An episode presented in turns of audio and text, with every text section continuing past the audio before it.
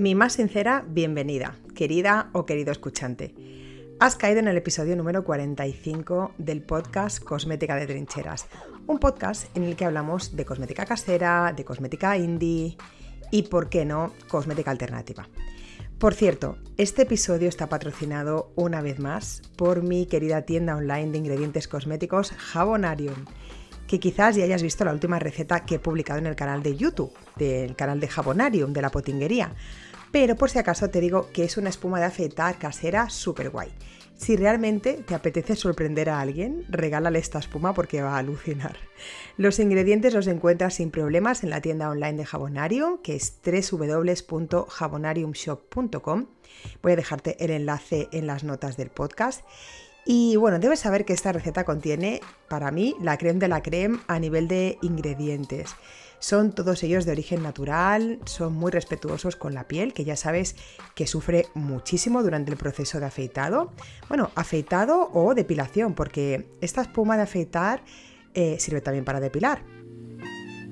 Y bien, algunos de estos ingredientes son hidrolato de amamelis, aloe vera, alfa bisabolol natural, aceite de caléndula, aceite esencial de menta, que va a dejar la piel súper fresquita.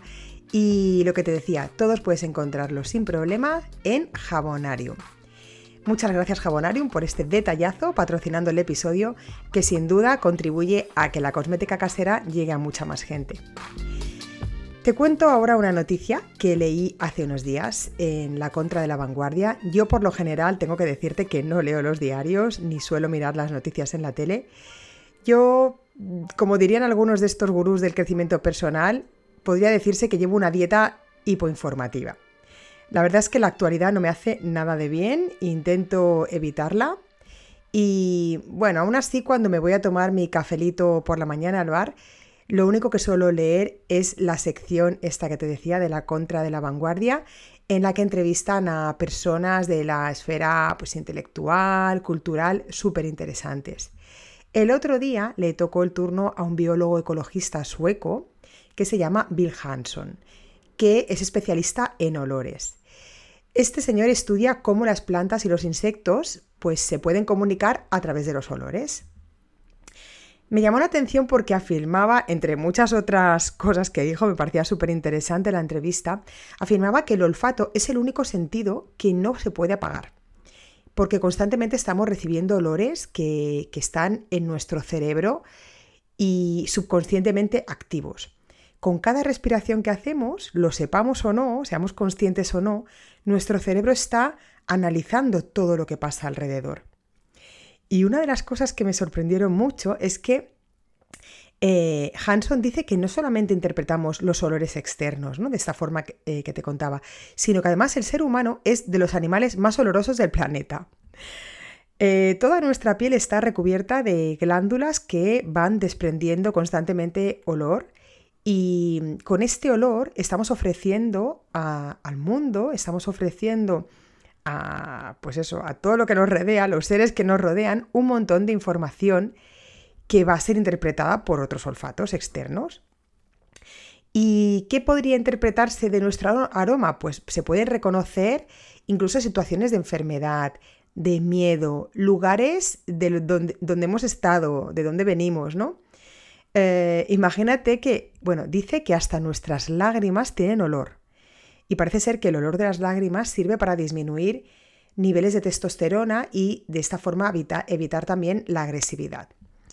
Bueno, yo no sé si te pasa, ¿eh? pero a mí el tema este de la naturaleza humana y cómo estamos diseñados me deja muy flipando.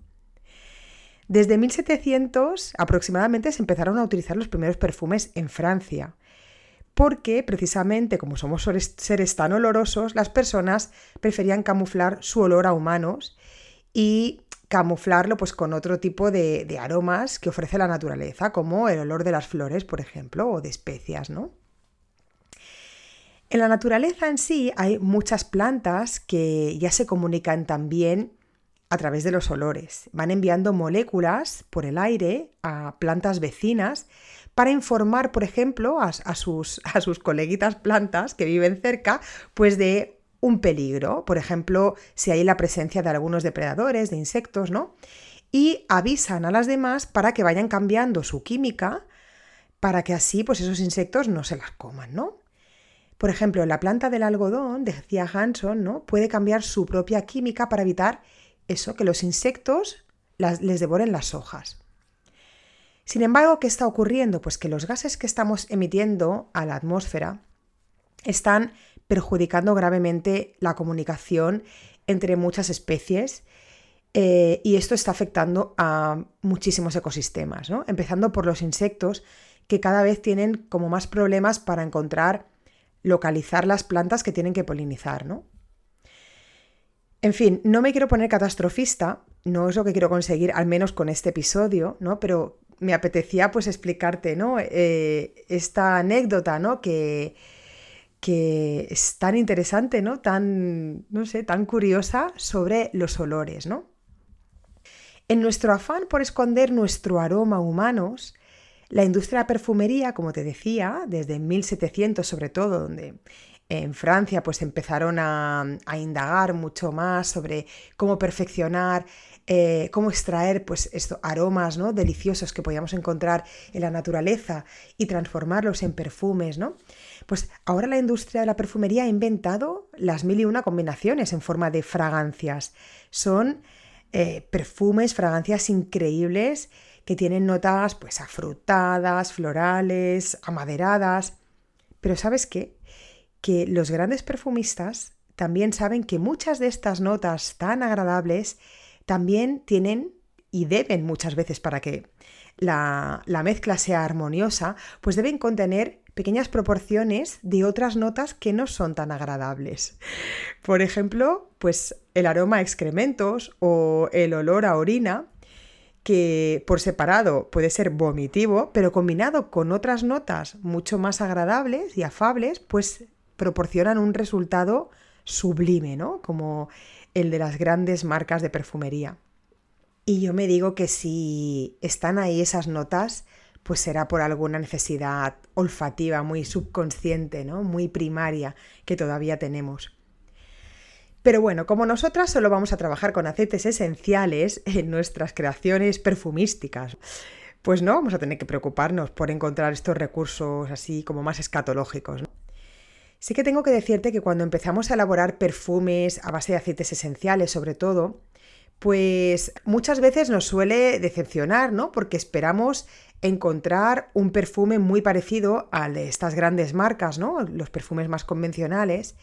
Y lo que pasa es que al limitarnos a trabajar con aceites esenciales, y también, bueno, no solo aceites esenciales, también otro tipo de extractos aromáticos naturales, ¿no? Con los que trabajamos.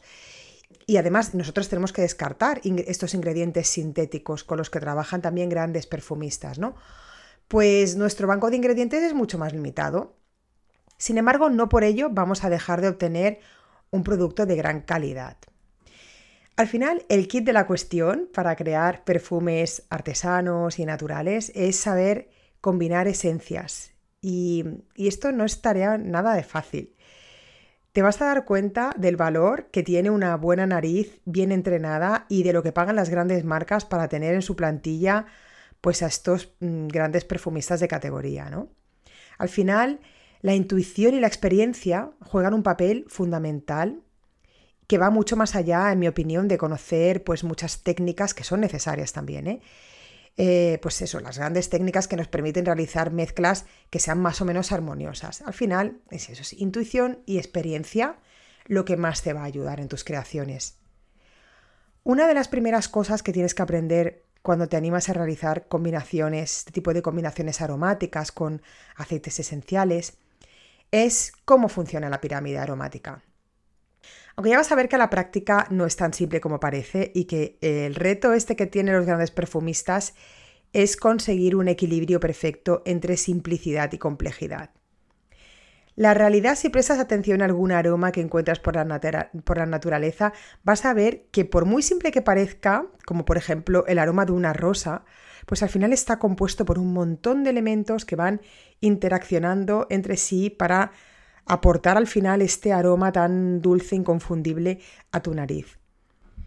Para empezar a elaborar tus propias fragancias, tus propios perfumes naturales, hay un montón de técnicas. Quizás la que más me ayudó a mí al principio es la que propone el perfumista Martin Gras. Él lo que dice es que vale la pena comenzar a idear ¿no? el carácter esencial de un perfume que queremos crear con solamente 10 o 12 elementos. Partimos de 10 o 12 elementos. Que ahora seguramente estabas pensando, madre mía, pero si 10 o 12 elementos son un montón. Pues te voy a decir que no. Que las grandes creaciones, los grandes perfumes son combinaciones complejísimas de muchísimos más elementos. Si tú ya eres capaz de conseguir algo con personalidad propia, mezclando 10 esencias, te vas a poder dar una palmadita en la espalda. Luego siempre vas a ir mm, pudiendo aportar matices a tu fragancia, a esta fragancia que has creado con 10 o 12 elementos, pero siempre si no funciona, vas a poder volver a tu fórmula inicial y volver a partir otra vez de esos 10-12 elementos que ya tienes pues, eh, de forma estructural, ¿no? Muchas personas se contentan con realizar perfumes eh, monolíticos. Los perfumes monolíticos son perfumes que no evolucionan porque es una mezcla de varios, eh, varias eh, esencias que tienen el mismo índice de volatilidad. Por ejemplo, pues los bouquets, ¿no? que son de flores, ¿no? muy florales, o estos perfumes que tienen tanto olor a cítricos, ¿no? Eh, son perfumes que funcionan muy bien porque resultan muy refrescantes y agradables, pero no evolucionan en el tiempo. Si tú lo que quieres realizar es un perfume por fases o un perfume evolutivo, vas a tener que aprender ya a reconocer todos los procesos de salida, de corazón y de fondo, ¿no? el, el índice de volatilidad que tiene cada una de las esencias con las que tú estás trabajando. ¿no? Y esto viene dictaminado por la pirámide aromática. Ahí vamos en el episodio de hoy. Aunque los nuevos perfumistas, tengo que decirte, ya eh, me he informado y ya indican que la pirámide aromática es una herramienta un poco obsoleta y del pasado. ¿Por qué? Pues porque ya existen nuevas esencias sintéticas que son capaces de conseguir perfumes evolutivos, por ejemplo, a base de cítricos únicamente a base de cítricos, pero que no se queden en un perfume monolítico, ¿no? sino que puedan conseguir ¿no? este efecto eh, cambiante y evolutivo conforme van pasando los minutos. Pero como nosotros vamos a trabajar con aceites esenciales, la pirámide olfativa, la pirámide aromática, pues todavía sigue siendo una herramienta mm, imprescindible y básica si queremos conseguir este perfume pues armonioso y que vaya evolucionando en el tiempo. Yo te recomendaría, puedes empezar por las notas altas, después bajando a las medias y después las notas de fondo, pero yo te recomendaría comenzar con las notas de fondo. Son las notas que están más abajo de la pirámide aromática y que corresponden con eh, esencias que se adhieren muy bien a la piel, que definen muy bien la personalidad de la fragancia y que además sirven para eh, conferir cierta armonía al resto de esencias que están en otros niveles, ¿no? En el medio y en, el, y en las notas de salida. Suelen ser notas muy amaderadas, avainilladas, resinas, ¿no?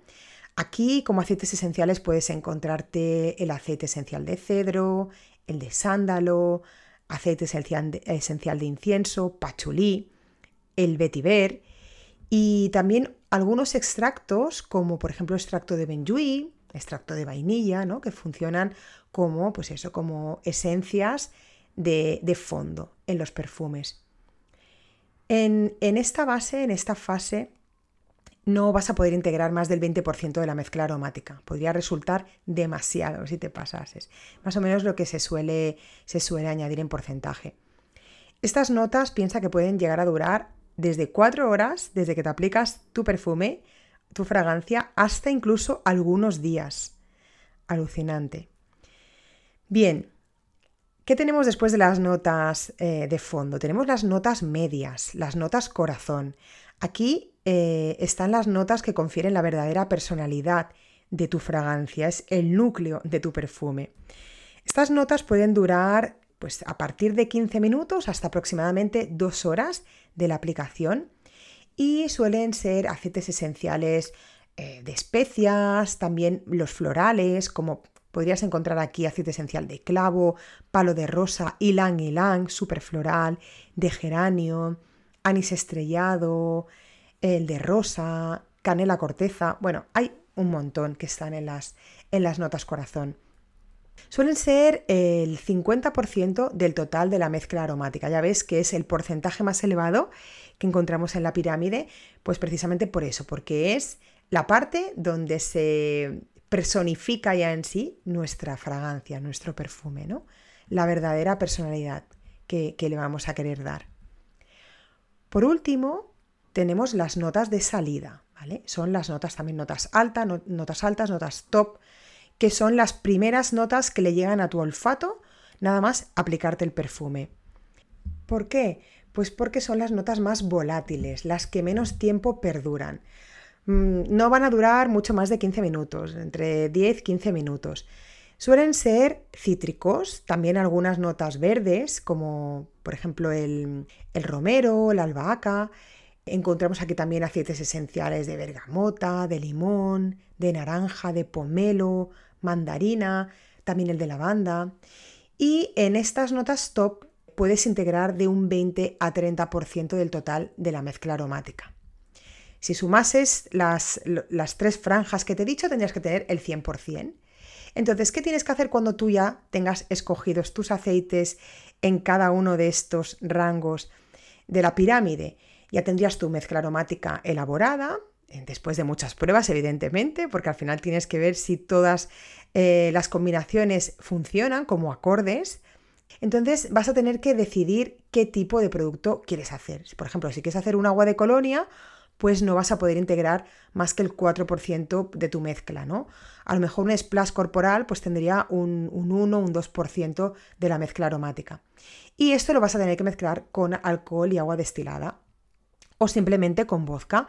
Yo también he, elaborado muchas fragancias con vodka, es alcohol aproximadamente de 40 grados que no tiene demasiado olor y que funciona muy bien para hacer este tipo de elaboraciones.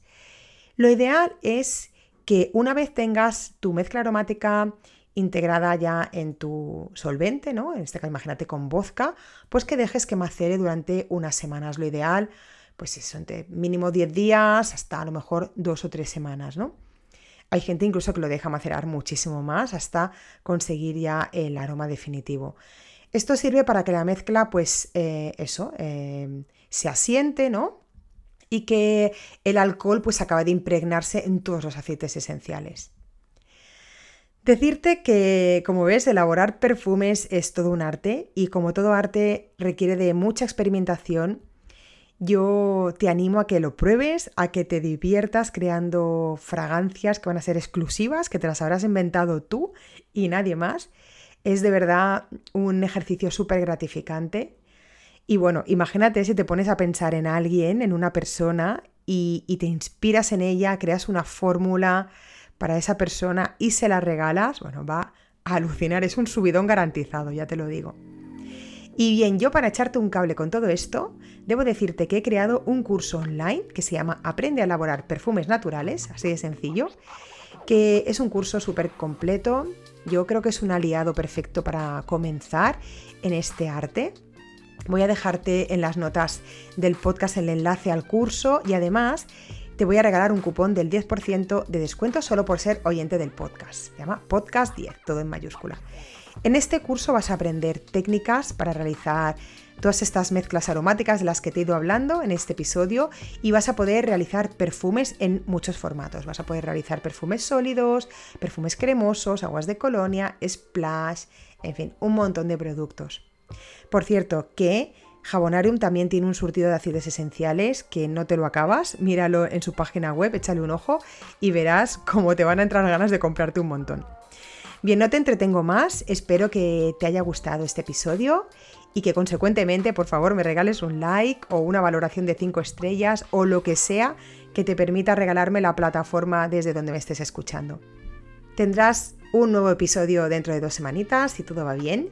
Y hasta entonces solo puedo desearte mucha salud y potingues.